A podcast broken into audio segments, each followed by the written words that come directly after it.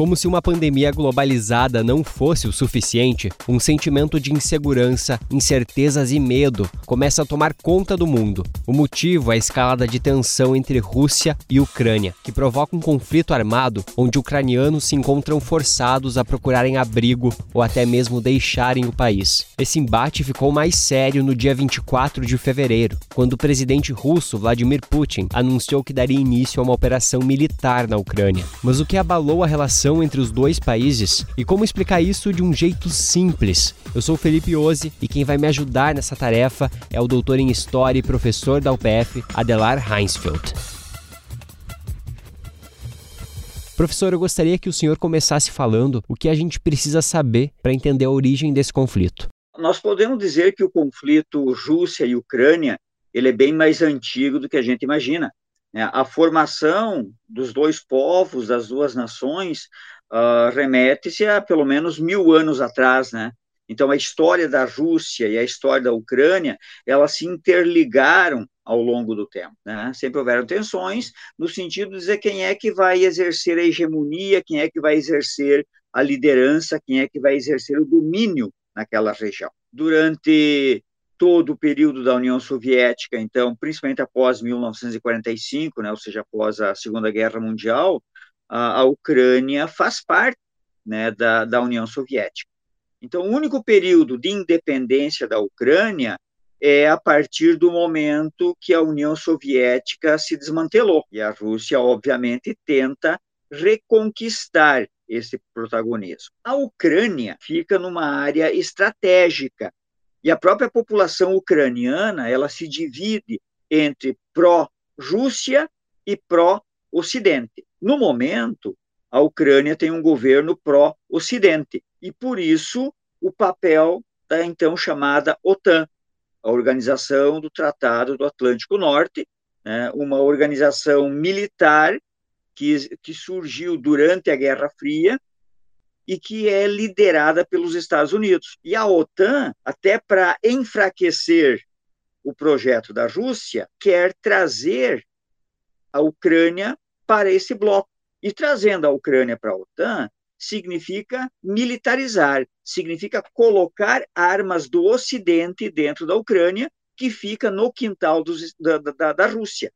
Então, o, o discurso do Putin em atacar a Ucrânia se dá nesse sentido. Até porque dentro da própria Ucrânia, por exemplo, existe uma parcela bastante grande da população que é de origem russa. Então nós temos duas províncias ucranianas, duas regiões ucranianas que estão em processo de emancipação, num processo separatista. E essas províncias, essas regiões têm o apoio da Rússia.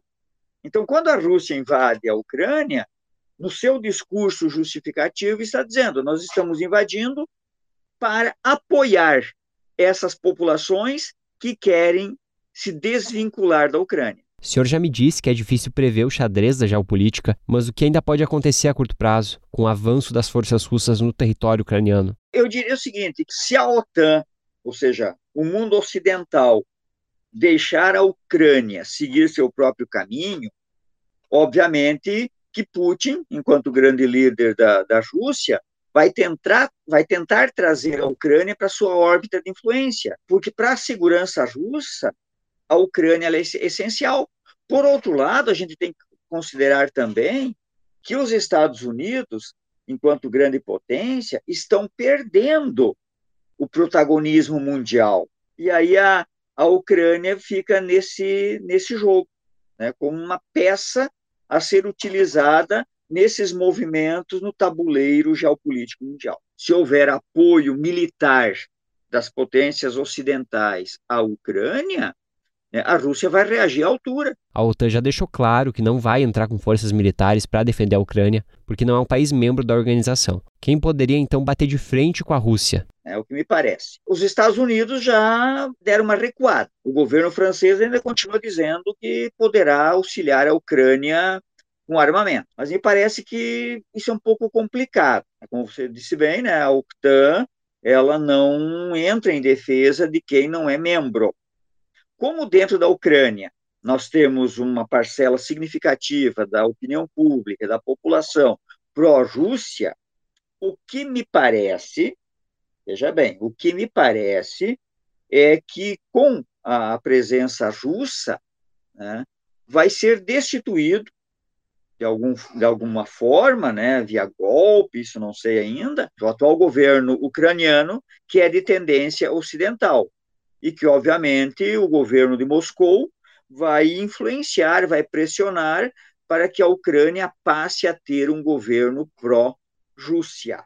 Ou seja, a, a Rússia teria uma espécie de um país satélite né, no seu entorno, que seria a Ucrânia. Já fez com a Bela Rússia, por exemplo, né? não seria assim grande novidade. Tem dois grandes desdobramentos dessa crise. Ela se dá como uma crise humanitária e econômica. Quais são os impactos iniciais que já podem ser sentidos por todo o mundo?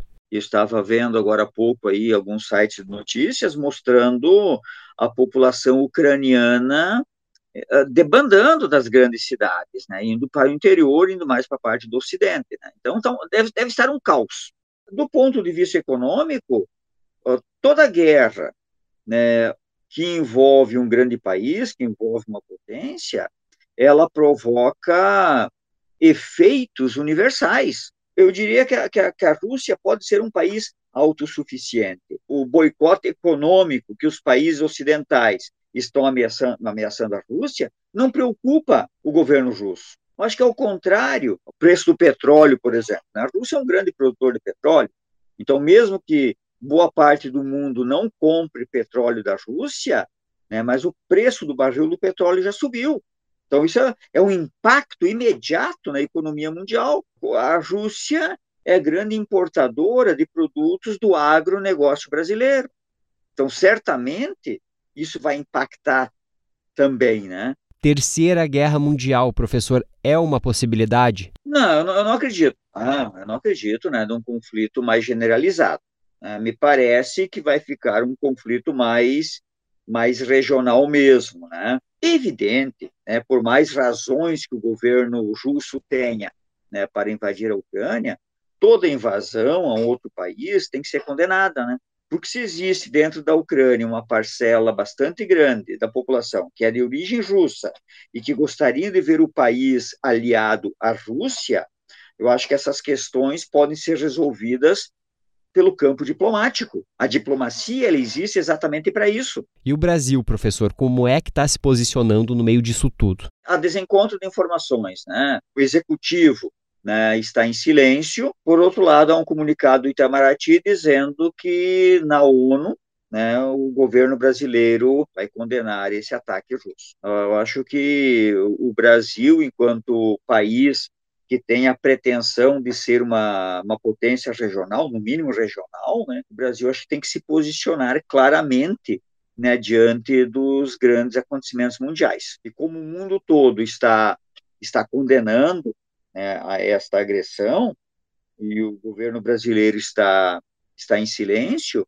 isso significa aumentar o isolamento que o Brasil já tem né, no cenário internacional. Professor Adelar, muito obrigado pela sua entrevista. Eu só gostaria de comentar que esse episódio não é uma verdade absoluta sobre as origens do conflito entre Rússia e Ucrânia, também não tenta resumir um assunto que é muito complexo, mas sim serve como uma porta de entrada para o tema e para desenvolver a própria opinião ouvindo especialistas. Eu sou Felipe Ozzi, da Rádio UPF, e vou ficando por aqui.